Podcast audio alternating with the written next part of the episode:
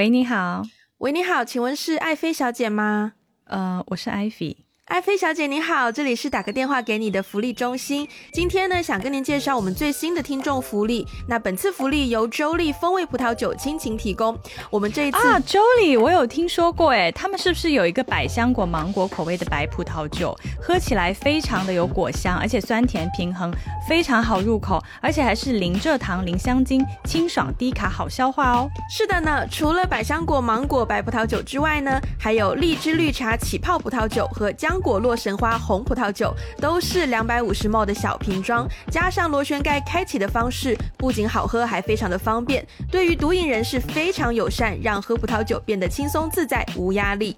真的，像我这种总是担心开了一瓶红酒喝不完的人，这个 size 真的深得我心。而且最近荔枝的季节也到喽，很有夏天的感觉哎。哎，那所以这次的福利是什么呢？周丽风味葡萄酒这一次协同打个电话给你，为大家带来了双重福利。首先，打个电话给你的听众可以用听友价优惠购入周立风味葡萄酒三瓶装，复制 showno 中的淘口令即可前往购买。另外，在本期节目小宇宙评论区留言写下关于电影和酒的小故事，我们会选出一名幸运听众，直接送出周立风味葡萄酒三瓶装一份哦。更多详情还请参考 showno 的文字说明哦。太棒了，感谢福利中心。不客气，不客气。微醺虽然美好，但未成年不可饮酒，成年人也不建议饮酒过度，更不要酒后驾驶哦。好的，那我先去下单啦，拜拜。感谢周丽风味葡萄酒和声浪计划对本期节目的支持。最先声明：酒后禁止言不由衷。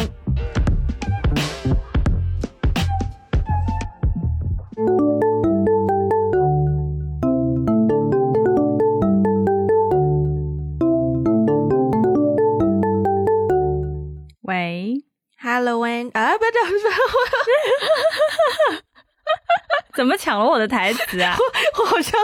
我好像不是第一次这样了，没关系，我可以理解。你今天一定特别累，我觉得我是在 handover 的状态下，然后我此刻又喝着酒，所以，妈呀，你好猛哦！我今天真的完全不敢喝酒了。就这么刚好，那咱们这一期节目啊，首先切入正题之前，感谢周丽对我们这一期节目的这个支持。最先声明，酒后禁止言不由衷。我觉得我刚刚就是挺言不由衷的，所以呢，呃，就是为了让自己更配合进入这个氛围，就先把自己稍微弄得嗯 tipsy 一点点。Hello，Ivy，有点呃，有点微醺。Hi，Wendy。挺好的，挺好的，这个状态挺好的。对，哎，我突然间想到另一部电影，哎，虽然不是我们今天要聊的这部电影，之前有一部应该奥斯卡最佳国际那个叫什么 Foreign Film，它有入围的一个电影叫做嗯呃 Trunk，然后它就是讲，它应该没我没记错，应该是丹麦的电影，它就是五位。呃，中年男子，然后他们一起做一个 research，那个 research 的重点就是说，其实人的身体内只要恒定保持有一个指定值的酒精浓度的话呢，人的生活生活质量会大大提高。所以那部戏就是在探讨微醺这个状态到底给你带来的是好处还是坏处，到底会给你的人生带来什么样的变化。那部戏我也很喜欢。对，嗯，好，我之后会去看的。嗯。我们今天要讨论的电影呢，其实是嗯，《爱很美味》耶！而且这个更刚好的地方就在于说，周丽之前其实有赞助《爱很美味》在上海的首映会，我觉得我们俩真的是很遗憾不能够去。对啊。然后呢，在我还在北京的时候呢，我们就提前把看《爱很美味》这件事情放在了我们的行程里面，这样也就算了。重点是艾菲还是二刷。我觉得你要先说一下你为什么愿意二刷这部戏。我真的是这样的，就是我第一次看的时候是他刚出来，因为当时在微博上知道他要拍电影嘛，就是要变成有有电影版上映的时候，我就很期待。然后等到他刚出来的时候，刚好有一个朋友他说他可以拿到一些。就是有赠票，然后就可以请我一起去看。我当时非常的，就是我当时非常的激动，想迫迫不及待想去看。嗯，然后看完了以后呢，首先我看完以后，我的感觉是比较兴奋且愉悦的，嗯，因为之前有看剧的基础嘛，嗯，还有一个更重要的点是，我想跟你一起看哦，Yeah，所以我二说，我我二刷就是大部分原因是因为你啦，当然因为他的他的那个电影本身也很让人就是愉悦，所以我也不介意，我其实很少二刷电影，基本上，嗯，所以我也不介意，而且你知道吗？我们买票的时候。很，其实很很差点错过，很刺激，因为他们好像快要下线了啊。对。然后你来北京的这几天，我就在找那个电影票的时候，我就发现你走的前一天晚上那一场是最后一场，真的吗？所以，我对啊，对啊，所以无论如何我也要买到票。你不觉得我们的票价就是贵到飞起吗？我从来没有看过这么贵的电影，哎，是偏超过一百。对，有超过一百，我对这这对这十年我可能都没有看过一场超过一百块钱的电影。对呀，对呀，所以我就觉得刚刚好，正好在你来北京的时候，我们两个人一起又去看了一遍。嗯，我觉得是那个跟你看的观影过程，跟我第一次看的观影感受是有点不一样的啦。有什么不一样的地方？有我在，跟不是我在你旁边。对，首先哈，因为我们两个是看过剧的，对，而且我们还我们不止看过剧，我们还聊过剧，对，所以呢，就是很微妙，就是那个电影场景里面出现一些什么样的场景，我我觉得你的一些笑点，或是有的时候不是笑点，而是看到一些一些一些场景，会有一些那种，你知道，会会有一种大家互看一下，就是会会有那种哦，我 get 到那个点的那种小。小默契，那种小共鸣，我觉得这个是跟朋友一起看的时候没有的，因为我这位朋友他没有看过剧，嗯嗯，他只是就是看了一场电影，所以我我确实是觉得，如果他没有看过剧的情况下，直接看电影的话，可能就觉得嗯，只是一部那种普通的嗯都市爱情喜剧这样子，所以所以我跟他是完全没有这方面的共鸣啦。明白，明白。嗯，呃，说实在话，我去看之前，我有对自己做一些心理建设，就是呢，我不想要给他很高的期待。然后我在看的时候呢，就刚开始，我有在想说，要自己眼光就是严厉一点。嗯，去去看待这个电影，因为我很喜欢那部剧，我也不断的在身边也推荐给身边的朋友去看，所以我对他是有一些情感的 attachment。天哪，我一回到香港，这个英文就回来，哎呦，这就开始了，开始了，天哪！对，所以我看电影的时候，我是。提醒自己说，就不要把情感因素放进去，就以一个比较客观的角度去看。但是很难啦，因为你，我觉得它首先电影版对剧剧集版来说是一个延伸，就是人物的性格是一样的，人物的关系也是一样的，但是。给到的情节发生的事情，就是他们在剧集版之后才又发生的一些事情。所以你看的时候，因为你已经认识了那个人物，这一点其实很重要，就是你认识每个人物的角色性格是什么，所以你很快就可以进入到那个世界里面去。然后呢，我不得不说，我觉得他剧本嗯挺紧凑的，就我觉得他剧本是一个很。有效果的剧本就没有说多高招啦，但是至少它所有的情节的堆叠、逻辑、前后的因果，就是我昨天晚上看完不是也跟你说嘛？就我觉得它这个剧本。就是如果你真的把一场戏拿掉，或者是把一句台词拿掉，它真的会影响到其他场合所带来的效果。就是它是一个很缜，它是算是一个挺缜密的剧本。当然不是说它可能涉及到的情节有多么的高明，或是有一些梗有多么的聪明或什么，可是都是会有效用的，都是 work 的设计。所以很快看了几分钟之后，我就发现，其实我也不能够用。就是平常看一些更严肃认真电影的时候的心态，去分析它的镜头啊、分镜啊、呃等等等等等等等等东西。但是我会在一些 timing，就是会 sense 到说啊，这个 timing 就是导演的设计和剪辑的配合，然后剧本每个人台词出来的那个 timing 也抓的是准的，所以才会有很多很多笑点，就是靠这一些东西把它做出来的。然后我就觉得，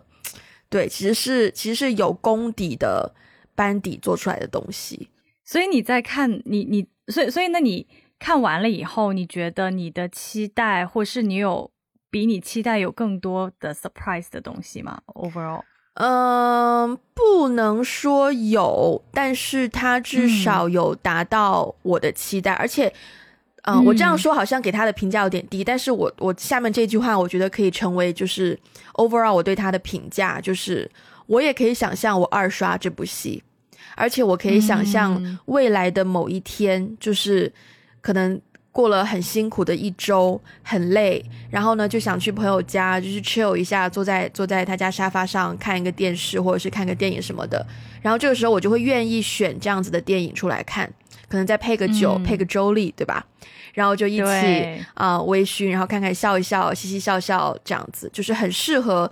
这样子的电影，对。因为你很累的时候，你不希望看一个 you know 非常严肃认真还要你动脑筋的戏嘛？因为对这部电影看的过程当中，我一个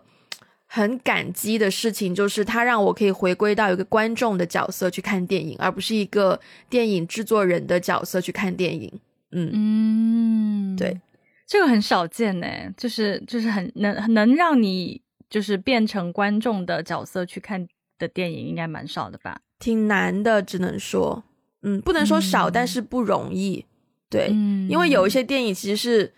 就可能如果听众当中也有做电影的，可能可以体会，就是有的时候你是靠靠分析它的分镜，分析它调度啊，或是任何画面上的东西去扛过去的，包括它的配乐啊，等等等等。但是这部戏就是你本来想要分析，但是分着分着就突然间，哎，又被又被情节拉进去了，所以这件事情我是挺感动的。嗯嗯，对，了解了解。反正作为一个二刷的观众，我两次都挺开心的。我就是有点遗憾，没有没有带爆米花进去。就是，就我觉得它很适合，就是一边吃一边喝，然后看一边笑那种享受。嗯，对我来说是一种享受。对，嗯，对。那我问你哦，你有对当中什么情节？好，以下就会涉及到比较多剧透了。你有对当中什么？情节很有共鸣吗？说实话，里面比让我最有共鸣的角色呢的一些，不能说那个角色，但是但是他的遭遇，我比较有共鸣的还是方心哎哦，因为另外两个人的行业跟我太不一样了。嗯，方心不是在时尚行业吗？你不是在工艺？他是 没有没有没有没有，就是就是说，不管他在哪个行业，至少他是一个正常的上班族。嗯，另外两个人呢，像比如说像夏梦，他就是呃，就是网络制片嘛，然后他打交道的人呐，也都是偏艺人，怎么怎么样的。嗯，然后另外一个开餐厅，我也没有这方面的经验。但是方心的职场是一个，你记不记得？我觉得有有两场戏，我真的觉得太有共鸣了。一个是她因为怀孕嘛，然后就被同事排除在一些项目之外。就因为她怀孕要早点回家，她又不能唱 K，又不能去夜店，又不能蹦迪。结果她后来发现，这些人、这些同事竟然在她回家睡觉的时候，偷透透过晚上跟客户一起蹦迪、吃海鲜、唱 K，达成了一些项目的推进。嗯，就是这种在职场上这种很微妙的被排挤的感觉。我是我是觉得在任何职场都有都有这种的，然后还有就是他老板在那边卖惨，然后卖完惨之后突然之间端出他孩子的作业，然后让他就等于是他帮他老板的孩子做功课这件事情，我也觉得哇，就是我只能说很很 common，就是很 很常见，嗯嗯，就老板利用职务之便让你帮他去做一些私人的。事情通常都跟孩子有关，我不得不说，嗯，对我上次不是有讲到吗？就是我最近有一个项目哦，对对对，之类的就很很平常，我帮小孩补习功课那件事情，呃之类，对呀，对呀，对。我不得不说那场戏，其实我有联想到穿 Prada 的女魔头，你有看过那部电影吗？它也是一个都市对都市职场对，然后那场戏就让我想起他们说那个那个老板就说啊，我的 twins 想要看 Harry Potter 最新的那个版本，要还没有上市那个版本，然后 对，就我觉得有点类似，有想有联想到呃那个位置，对，对对，我还真是觉得你，我真的觉得你跟方心挺像的，嗯。嗯，就是就是你你每次你每次这么说的时候呢，我心情有点复杂，因为一方面呢，我会觉得嗯，他确实是挺挺挺好看的啊，我我也挺开心的哈，就是被别人说我跟他挺像，但另外一方面，我也觉得我们的很多我们的个性和人生选择上也都非常的不一样，包括我我非常能够想象，我觉得在择偶这件事情上，嗯，我跟他应该标准很不同。我不会跟他做同样的选择，我只能这么说。OK OK，But anyways，所以你呢？Yeah，所以你嗯，我其实有两个位置吧，有一个比较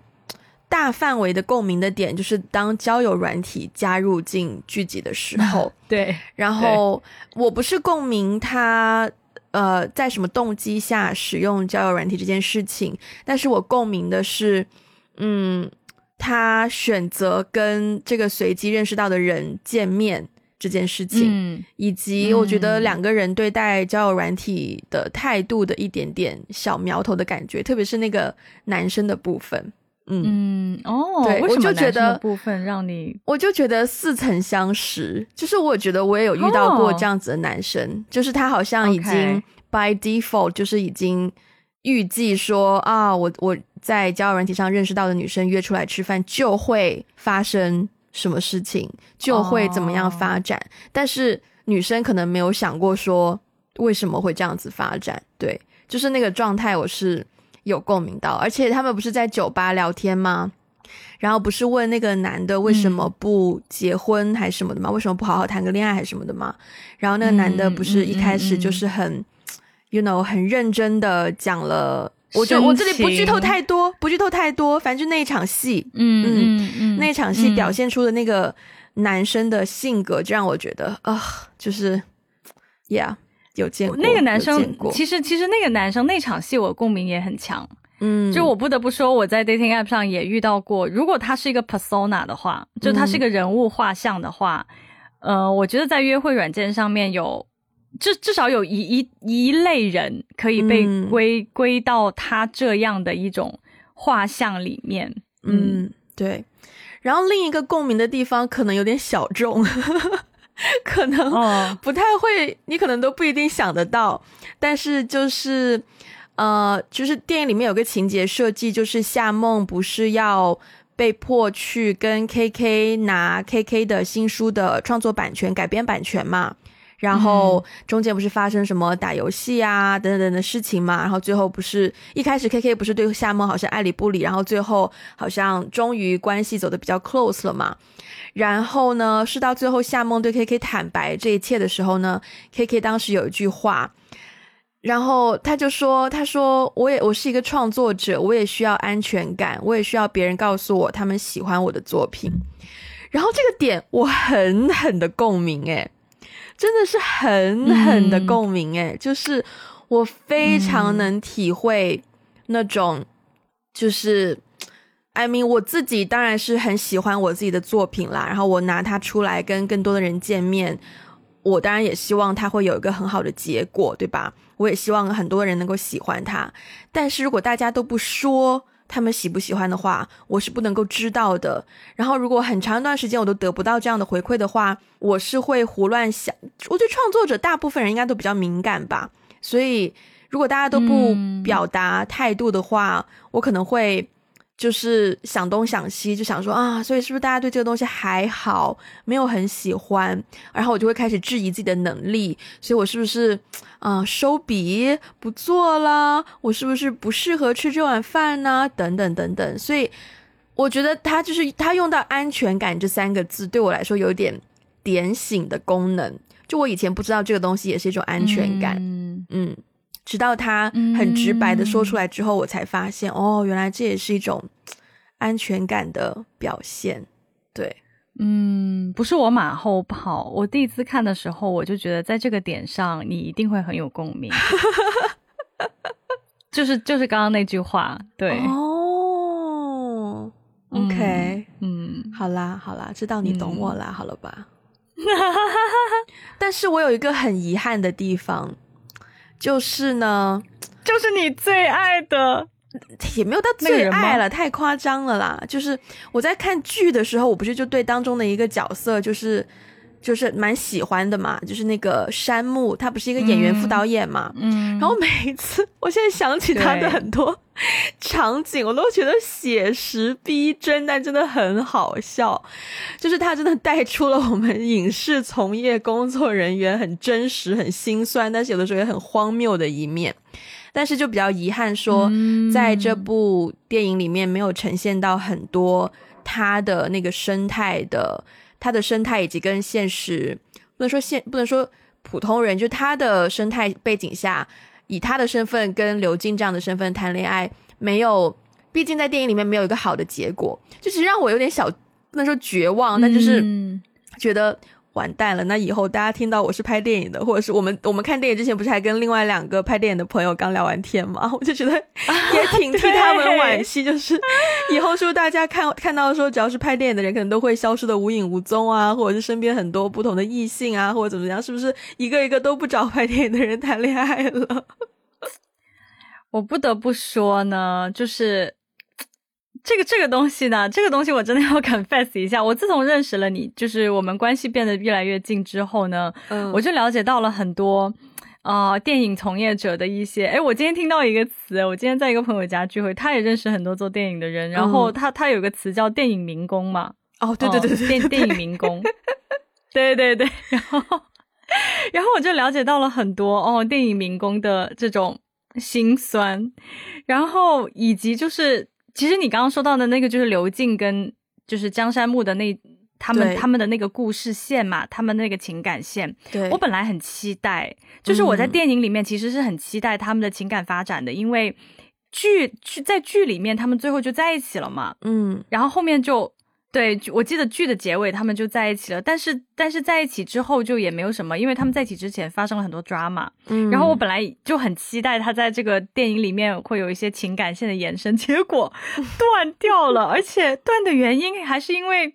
一些莫名其妙的，就是对一些莫名其妙的情节突然就断掉了。然后呢，当他开始用这种约会软件的时候，突然遇到一个新的男人，这个新的男人出来吧。我我对于这个新的男男生的出现，其实是有一些共鸣的。他确实很像我在 dating app 上遇到的某一类人。可是，可是我觉得这样的一类人，他在剧里，他在电影里面表现的，嗯，看似又是个好人，然后刚好又是刘静的同行，然后还有一些。就是能够两个人互相共情的部分，还经历了外公的去世，然后还开放厨房给他做做最后那个红烧肉，我就觉得太不真实了。现实生活中很难有一个。这种类型的人很很难会，嗯这么的刚好。对我来说啊，我觉得我觉得对刚好，嗯而且又很 nice，又表现的还挺细心体贴。虽然感觉上有点渣渣的那个样子，但是还算是蛮 nice、蛮体贴。我觉得这个概率太低了。所以这个地方其实他的感情线，刘静在这个电影里面他的感情线的这种普突然之间。前面断掉，然后突然之间出现一个人的的这个点，是我觉得很有点突兀吧，或者是说他跟我之前的期待和想象是最不一样的，是在他这个线上。对啊，我最大的遗憾就是，哎呦，就不能够还江山木一个清白吗？就不能还我们电影民工一个清白？电影从业者，真的真的，而且而且他最后离开的，他他用那个软件还是说我用它是为了找群演，找灵演。我很能理解啊，可是我觉得，我觉得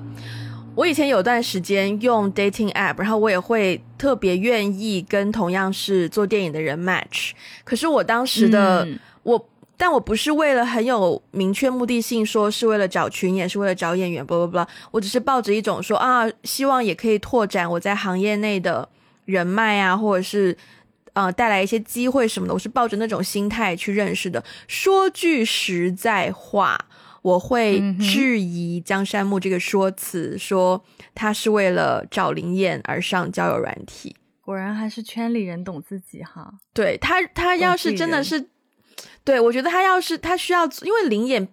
并不是一个特别难找的东西，对不对？就是就是就是对，不是特别难找。对，他可能他可能更加。他之所以要到交友软体上去找，可能他要找的是一些样貌有指定，然后可能会有一两句台词，但是又不会很重的戏份，我们称之为所谓特约的一些演员。对，所以他可能要经过一些筛选，所以他才要去，嗯，资源可能不够的话，他可能需要开拓资源的渠道，然后就利用交友软体，这个 maybe 就可以说得过去。但是呢？就是我也这么几年没有跟组了吧，我对于这个生活跟工作之间的态度也发生了一些改变。我还是不欣赏这种把工作跟生活有点混为一谈的嗯处事方式啦。对，但我并不是说江山木活该啊，我就是是吧？他还是一个好人，对吧？嗯，你还在给他洗白？我我是给自己留点余地来，也希望说，因为我们看完电影最后，他不是还是有一个类似于就是要玩不完的感觉嘛，所以我觉得接下来还会有作品，嗯，所以我会希望说，在接下来的作品里面还能够看到。就是导演怎么样把电影从业人员的感情给他疏通疏通，指条明路啊，指条明路啊，对，还电影民工一个清白，对对。那你在看电影的这个过程当中，有没有一些戏是让你觉得，哎，好像这里的设计很突兀，或者是说这里好像很不自然的地方？嗯，我觉得也是有的啦，嗯。呃，比如说，就比如说你前面提到的外公的部分，就是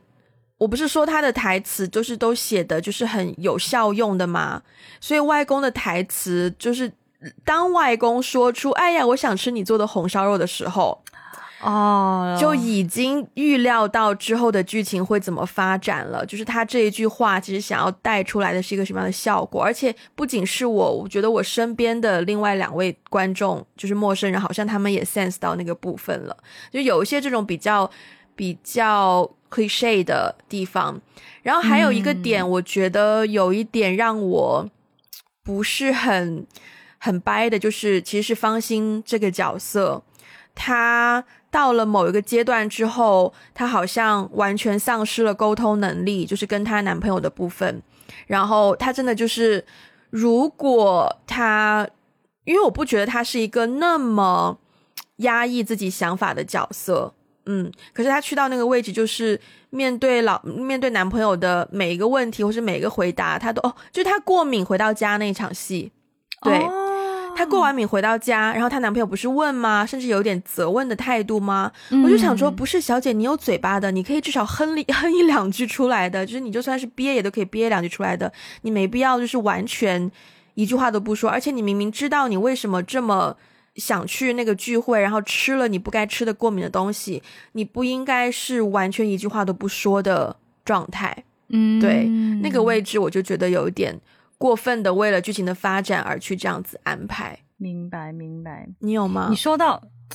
嗯，我觉得他们对一个是刘静的感情线嘛，一个是方心的。我觉得方心的感情线也让我有一点点疑惑。其实，嗯，就是就是他们就是她意外怀孕，然后她觉得她想要按照自己的节奏来，不想这么快接受男友的求婚，这些逻辑上都都都合理。嗯。对，逻辑上是通的，但是不知道为什么，就是在电影里面的那个呈现，好像就是她好像跟就我觉得她跟她男朋友好像突然之间因为怀孕这个事情有有一个巨大的隔阂，嗯，然后呢，这些隔阂在我看来是可以被沟通的，可是它就突然变成了一个巨大的鸿沟，然后导致他们就尬在了一个一个地方，好像就没有办法往前走，对。对，然后他又好像突然之间变得很有。就是事业心，就是想要在事业上有很多的追求，然后反而在感情上啊，还有对在家庭上面又又有一点，就是却步，不想往前走。这这他们两个的感情线是让我觉得有一点点奇怪的，嗯，所以就是我觉得 compare to 他们两个，我我比较意外，surprisingly good，是那个谁王菊演的那个叫夏梦夏梦，嗯，夏梦的那个感情线吧，我也真的是挺意外的。就是我不得不说，虽然他的在他身上发生的很多事情，我不能说很真实，因为。第一次看电影的时候，跟我一起去看电影的一一位朋友，他其实就是做呃，就是这种网网剧网剧制作，他是他算是这个网剧制作的行业里面的人，嗯。嗯，然后他有，因为他有跟我讲行业里面的一些情况，所以显然夏梦的那个角色也并不是说完全贴合百分之百真实，但是我不得不说，她跟她男朋友的这这在电影里面，她跟她男朋友的戏份都让我觉得。很可爱，特别是他不是在全家便利店里面陪他去那个复习，嗯，她男朋友复习陪她去复习的时候，他们之间发生的那个对话，还有他很自然的就说：“哦，我现在亲你会不会很奇怪啊？”就是我觉得他们两个之间的那些互动啊，还有在电影里面的一些呈现，都让我觉得哦。好甜，很可爱耶！对我其实没有，我我其实没有想到，在他身上的感情线会会往这个方向去发展的。嗯嗯，我还蛮喜欢看他们俩的感情线。我觉得编剧跟导演对夏梦挺好的，就是给了这么好的一个男孩子在他身边。嗯，我只能这么说。对，嗯，对，嗯，啊，羡慕不来。嗯。其实我突然想到，还有一个我特别想夸的地方是在于，嗯，电影一开始他们不是是呃小时候的一场戏嘛，然后很快就跳到长大后他们三个人在一家餐厅吃饭的一场戏。其实那场戏我很喜欢，因为那场戏很精准的抓到了三个角色的一些特质，表现了出来。然后另一方面呢，又有可看性，就通常来说，吃饭的戏很难拍的有看点，嗯，因为你就三个人都坐在那里，又没有什么调度嘛。但是呢，他就通过那个服务生的加入，然后这场戏呢就变得其实节奏感很好。然后 就是我很我很记得，就是我有一些点，就是我很庆幸他这一部戏就重新交代了一下，就比如说。方心过敏这件事情啊，就一开始那个服务员不是问吗？你们有什么过敏吗？然后方心说有的，就给了一张小纸条给那个服务生。对对对。然后服务生就接过了之后走过，就发现哎，这不是一张小纸条，这是折叠成了一长条的小一大长纸条。然后我才我才想起来，哦，对后，方心好像就是对很多东西都过敏，所以出去吃饭就是会要求比较复杂，等等等等。但那个东西就是现实可能有点夸张，但是我觉得就是。他呃，对这件事情就是达到了一个所谓艺术源于生活又高于生活的部分，嗯嗯嗯，就是用了一点点夸张的处理，然后实现那个效果，对。我不得不说，就是那场戏，我我觉得非常有共鸣的地方，是我跟夏梦真的很像。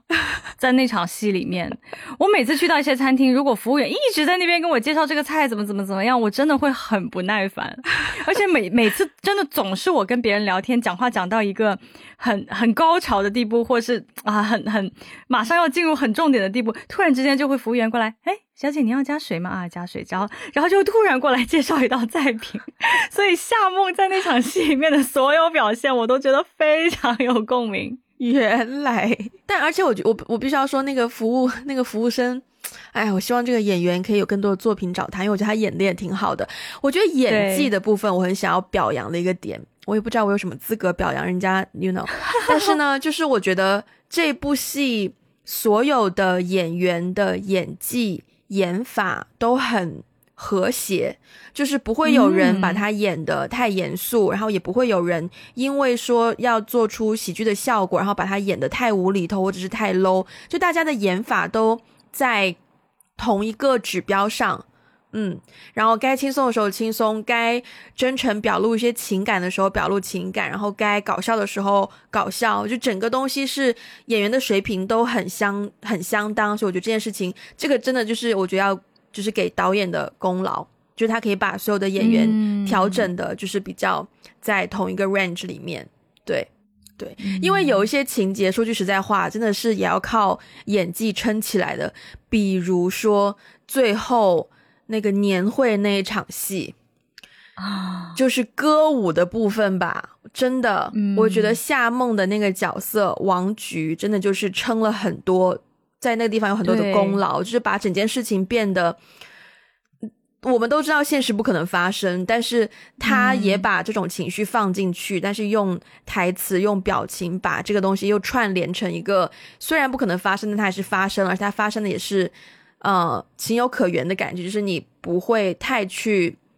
呃 judge 说这件事情很假，但是你反而可以稍微享受他们歌舞的一些 you know 感受的感觉，对，嗯。夏梦的年会那场戏呢，其实我也没有觉得很假诶，说实话。是啊，我知道一些，虽然我没有经历过这么夸张的年会，但是我身边有不少朋友的，他们公司的年会真的都蛮卷的。嗯，就不至于到什么什么，连 IT 部、财务部什么，大家都 我上去大展宏图，然后把自己的什么什么，不是有一个阿姨把自己的儿子，然后自己的儿子是什么西南地区街舞冠军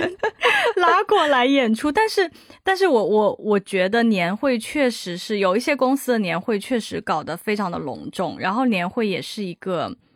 表现在老板面前表现的一个机会，所以大家就很各个部门就就就对就就很卷。所以其实我我觉得把一个年会安排在最后作为一个高潮，倒还是挺 make sense 的。就是我觉得年会没有很突兀。对，嗯。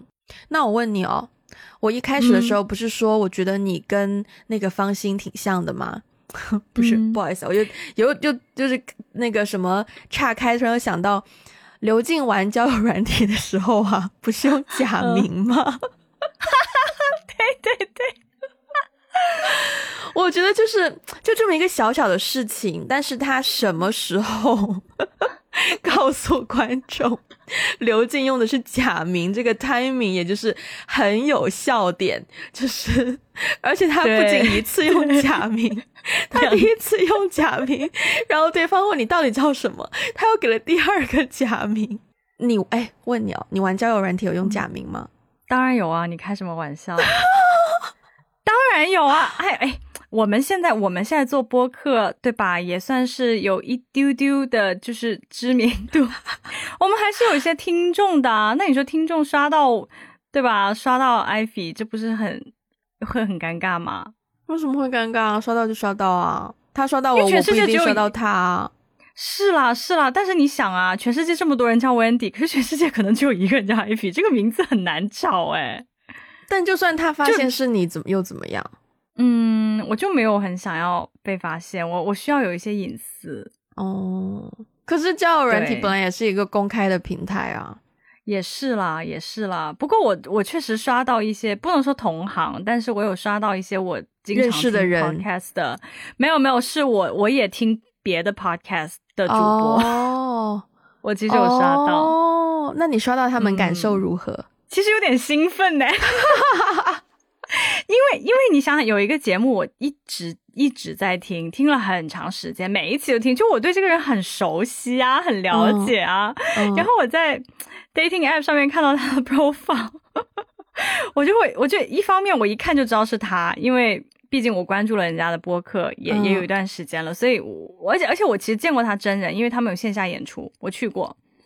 然后呢，但是我在 profile 上面看到他，就是你会从，就你会看到这个人另外的一个面相，然后你也会觉得，就我我会觉得，嗯，我有点好奇，就是你私下。是什么样子的？哦，原来他是这样把自己呈现在异性市场里面的。没错，没错，没错。但他也很诚实，就是他有在呃 profile 上面有讲他的职业，然后也有讲博客的事情。对我就是他其实讲的信息还蛮多的。我就是他那样的，就是真实的姓名、真实的年龄、真实的照片、真实的工作。嗯，我也是真实的，但是你会说，哦，我是 One Call Away 的 Wendy 吗？我会说，我有做播客，那知道的就知道啊，对啊，OK OK，那我也差不多了，除了名字不是真的以外，其他的也都是真的。我刚刚想问你的问题是说，你觉得电影当中哪个角色和自己最像？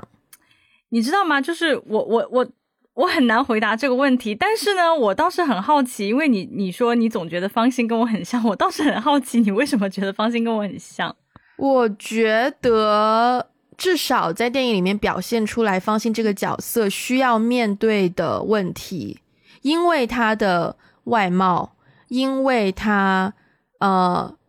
选择做职业女性，然后在职场上、社会上给她带来的一些压力或者是挑战，我觉得是你好像也会遇到的，嗯。嗯，所以因为他有这样的挑战，所以他思考的问题可能会集中在某几个方面，which 我觉得也是你好像常常会思考的，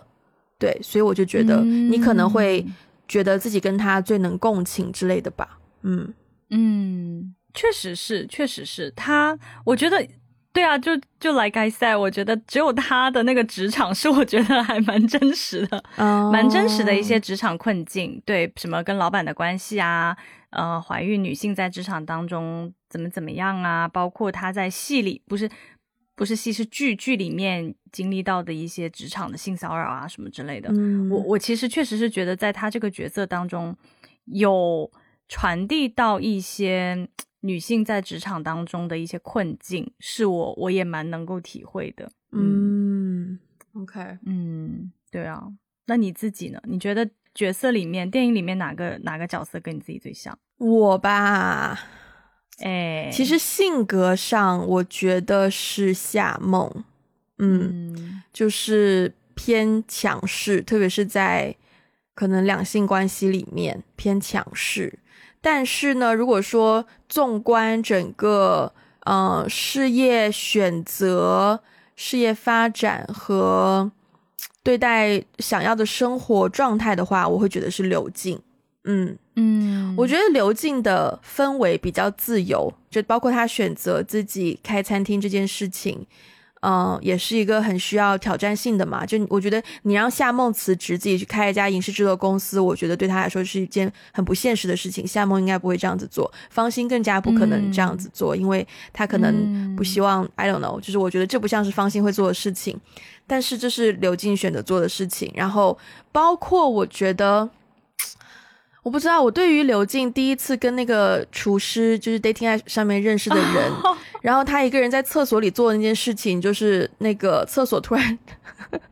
堵住，突然堵了这件事情，就不知道为什么让我，我好像觉得似曾相识，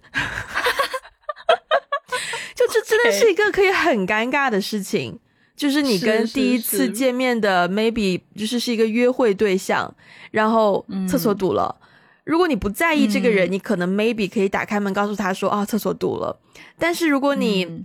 就是有别的想法的话，你可能会希望自己可以解决嘛，然后就会嗯。自己通过各式各样的途径去解决嘛，对，然后就一些小的细节就觉得哎，好像跟我还嗯有点像吧，对，嗯，我也觉得刘静有蛮多地方跟你像的，就是我觉得跟你像的那个部分是。我觉得他是挺理想主义的一个人，嗯，就是不然的话，他也不会做这样的职业选择，就是说开餐厅就开餐厅，而且他也在这他自己的这条道路上一直都还挺坚持的，嗯，我觉得这个部分跟你挺像的。夏梦呢，其实我没有觉得夏梦跟你很像啊，真的是因为我看对，因为我看剧，包括看电影，我觉得夏梦吧，她的那个强势，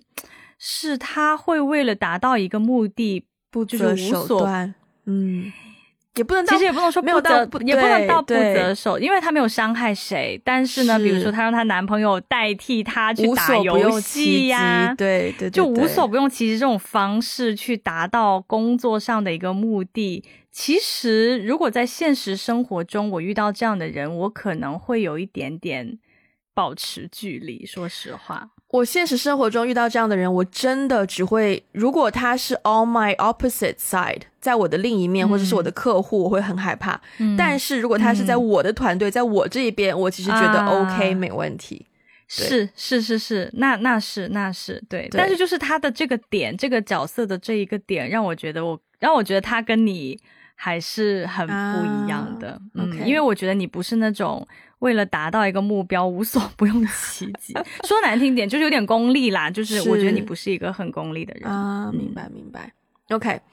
嗯，最后一点时间，其实我有件事情想做，因为呢，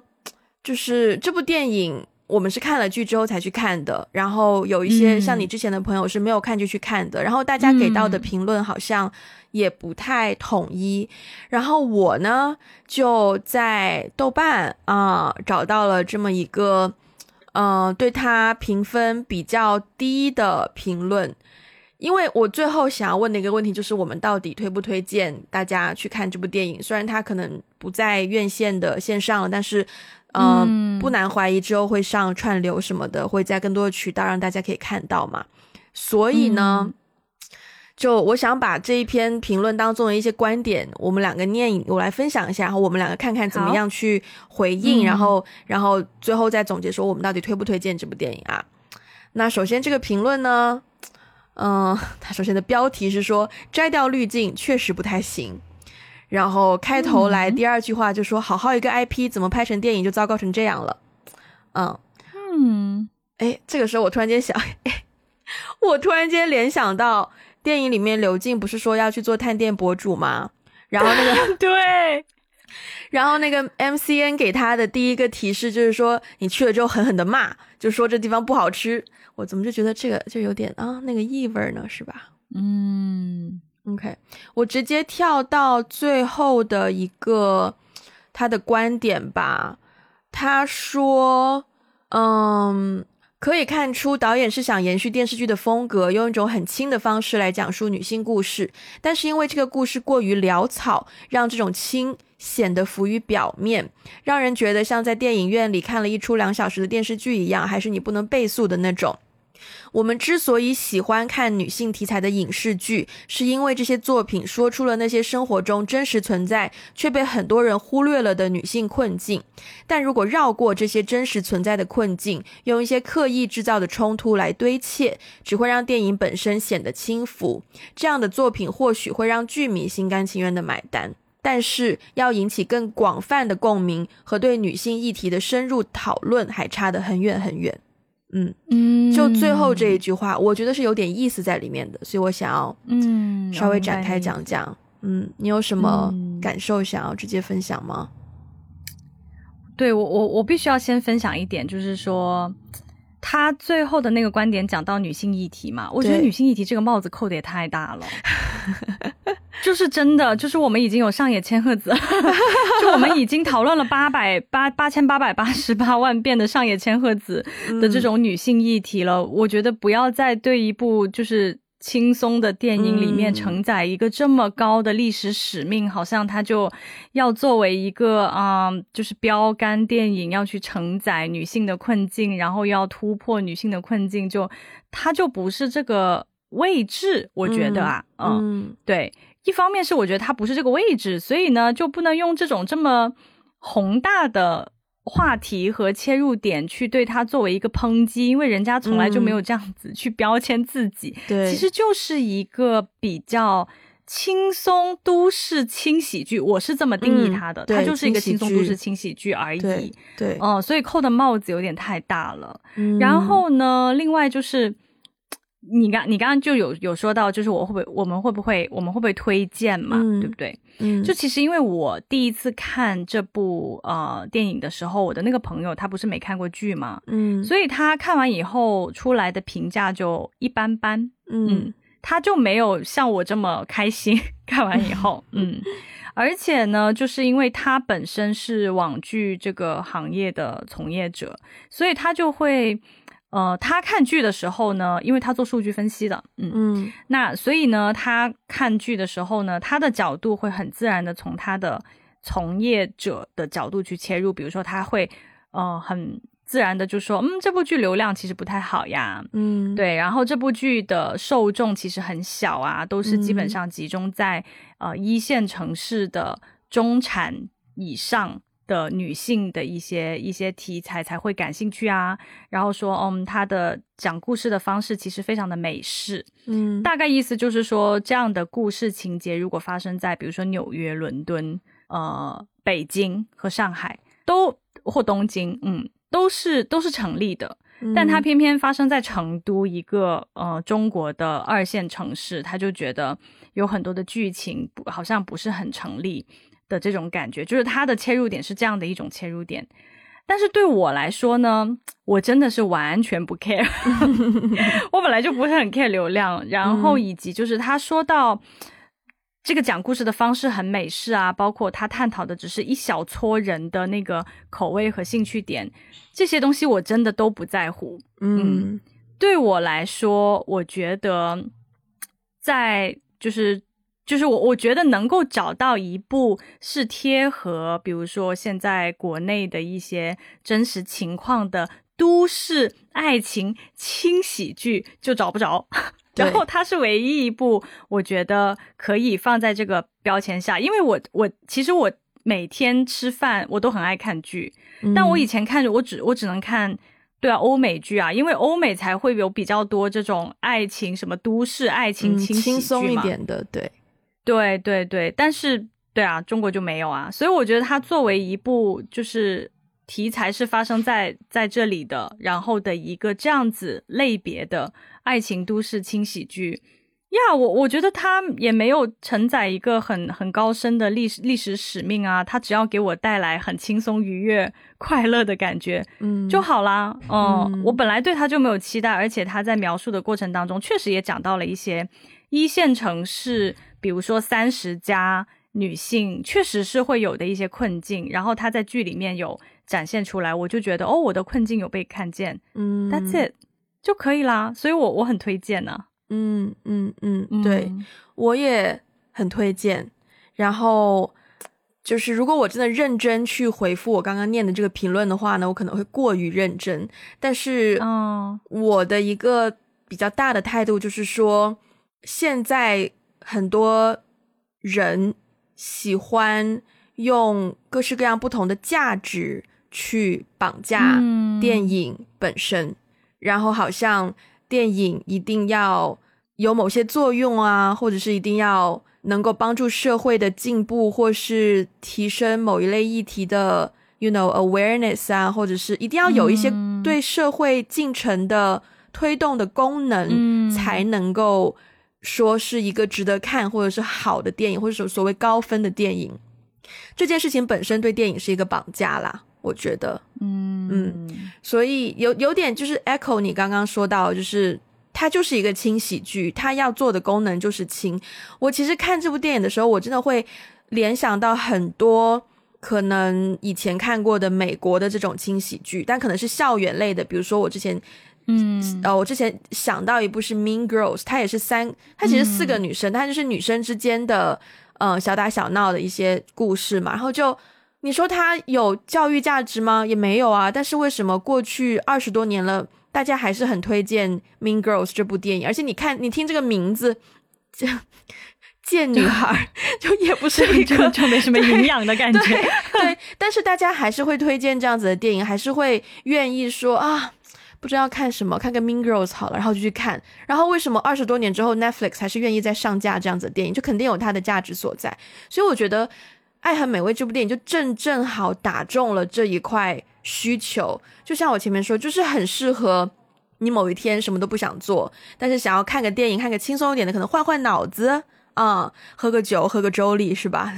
然后就就适合拿出来这样子看的一部电影。就是电影本身是有娱乐效果的，大家请不要忽略这件事情好吗？就电影是有娱乐效果的，而且电影的娱乐效果不是那么容易做到的。OK 嗯，嗯，听听出来了，这个这个此时啊，这个 Wendy 岛呢，有一些这个，有一点小，没有没有没有没有没有没没有没有愤怒，就只是平心而论啊，心平气和的发表一下自己的观点，公开的这样去讨论一个。对吧，就是，对，就是就是这么个。啊。我其实还有一件很小很小很小的事情，特别想要 mention，我强烈怀疑我们去看那个我们去看电影那个电影院，是我应该十一。十一年前，十一年前我去北京找一个喜欢的男生嘛，然后呢，那个男生在人民大学念书，然后就在海淀区嘛，然后我那时候有跟他去看《少年派》，然后还在看完电影之后还在附近吃饭。我昨天跟你走进那家电影院的时候，就有种似曾相识的感觉，就是那个地区的那些布局了，不是？加上它刚好在人大附近，我就强烈怀疑我们去的那家电影院就是十一年前我跟那个男生去的电影院。对，嗯，那你故地重游有什么感受？嗯，我们上期节目刚说完不谈不不不谈恋爱的时刻，不聊不聊不聊恋爱不聊恋爱。对，没有什么很强烈的感受啊，就只是觉得，哦，这个世界很可爱，有一些很微妙的、很微妙的 timing，对，很微妙的事情。对我就很期待这部电影上串流，然后我就可以，我也可以二刷，在不同的地方跟不同的朋友再看一看这部电影。对，认真啊，我觉得这部电影很适合给学中文的朋友看。哦，因为他用的词啊都比较贴近生活，就像我们的节目一样，然后又比较轻松，对，就像我们的节目一样，然后 你也可以不断的看哦。对，因为我当初学英文的时候，就是像《Mean Girls》、像《High School Musical》、像《穿 Prada 的女魔头》这种电影，我就是反复的看，然后看到可能自己去背它当中的台词的程度。然后我必须要说，对自己的语言能力提升是很有帮助的，所以这部戏真的推荐给对学中文的朋友去看。最后，最后，最后要来给大家稍微介绍一下我们这次跟周丽这个声浪计划下面拿到的一些听众福利的部分。那首先呢，我们都知道周丽是风味葡萄酒品牌，我必须要说，我第一次喝到的时候。因为我妈是不喝酒的，然后那天我妈喝了，而且我妈对她赞誉有加，就让我对，就让我喝的是哪一个口味？我喝的是荔枝绿茶起泡啊葡萄酒。嗯，其实你喝的那个是我最想喝的哦，真的吗？然后对，但是但是因为你说你想喝，我就把那瓶留给你。然后我喝的一瓶里面呢，有一个叫芒果百香果口味的啊，百香果芒果葡萄酒，对对对，听说那个很好喝，那个很好喝，而且很惊喜。我不得不说，就是它它带给我的味道是一种惊喜的味道，因为呢。因为我呢就是一个饮酒爱好者嘛，对，然后所以我对口味是挑的，而且我对酒的质量也是挑的。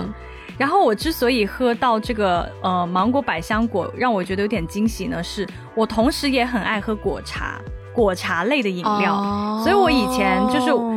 我总是，比如说下午如果周末下午在家看电影叫外卖，我就一定会叫这种水果茶或者奶茶，但是我就会觉得说，哎，如果里面有一点有点酒精，可以喝着，有对有点酒精，然后让人喝的微醺，有点高高兴兴的，那该多好呀！所以我第一次喝到这个味道的时候，我觉得它有满足我的这个，嗯。就是有果茶的那种风味，就是很很丰富，但它同时呢又有一些酒精在里面，是蛮惊喜的一种味道。嗯，对我还要称赞一个很小很小的点，就是当时那支酒不是寄到我我妈妈的地方嘛？我妈妈平常因为是一个不喝酒的人，其实我当时看到包装的时候，我有稍微咯噔了一下，我在想说，啊，完了，我去哪里找一个开瓶器呀？结果。包装打开之后，它是那种就是螺旋盖的开启方式。我其实一个人买酒的时候，我通常都是买螺旋盖的开启方式，因的真真的就为了好开、方便、轻松。对，所以这一点虽然是一个很细节的东西，但是我很欣赏这一点。对，嗯，对。哎，说到这个细节，我也有一个细节要称赞一下。嗯，就是它的 volume，它它大小、容量，因为因为。对它的容量，因为我自己喝酒我是蛮能喝的哈，但是呢，平常如果我自己一个人要在家里喝掉一瓶，就因为大部分葡萄酒呢，就是你打开了以后，呃，如果没有喝完的话，其实你再放放一段时间再喝就不是很好喝了。嗯，然后但是常常我跟朋友一起，比如说我在家的时候，就我跟我室友两个人，他可能不太能喝酒，就靠我一个人，我就很难去开一瓶新的酒。嗯嗯，然后这个容量，然后粥里的酒的容量是刚刚好一个人的容量，嗯，就不是不会出现浪费啊，然后这种就真的很像你点了一杯就是外送的水果 果茶，然后里面是有酒精的，对对。对对。对。对，呃，Jolie 他们家的葡萄酒其实总共有三种味道啦。那大家如果想要购买的话呢，可以去他们的淘宝淘宝的官方旗舰店，然后。最近呢，他们是有做优惠活动的，我们也有把如何参与优惠活动的方式放在我们的 show note 里面，所以就请大家稍微移步那边稍微去看一下。然后，如果你真的喜欢上了某一个味道，好像你也可以就是单一的味道买三瓶也是 OK 的。就是这个酒其实真的很适合，就是 stock up，就是呃存存货吗？嗯。存起来就存起来，然后下次我要去朋友家，呃，chill 一下，看个电影或者是聊聊天什么的，就可以带一瓶过去，就是对，很方便，对，很适合。而且它包装，哎，好了，我我不夸了，我不夸了，免得大家说我我的夸的过头。反正就是大家大家去我们的 show note 看购买方式和那个优惠，然后对。我们今天就到这边，然后如果大家喜欢我们的节目的，欢迎分享给你身边的人，也不要忘记去 Apple Podcast 跟 Spotify 给一个五星的评分，并且留下你的评论。然后如果想要加入我们的听众群，可以联络我们的接线员，他的微信 ID 是 One Call Away Podcast。然后也欢迎大家去我们的 Social Media，呃，找到我们，包括有 Instagram、Facebook、微博、微信公众号和小红书。嗯，还有什么啊？如果需要我们的中文 transcript，可以去 Patreon 还有爱发电找到适合你的套餐。嗯，好像就这些了吧？那我们就下次再见啦，拜拜，拜拜。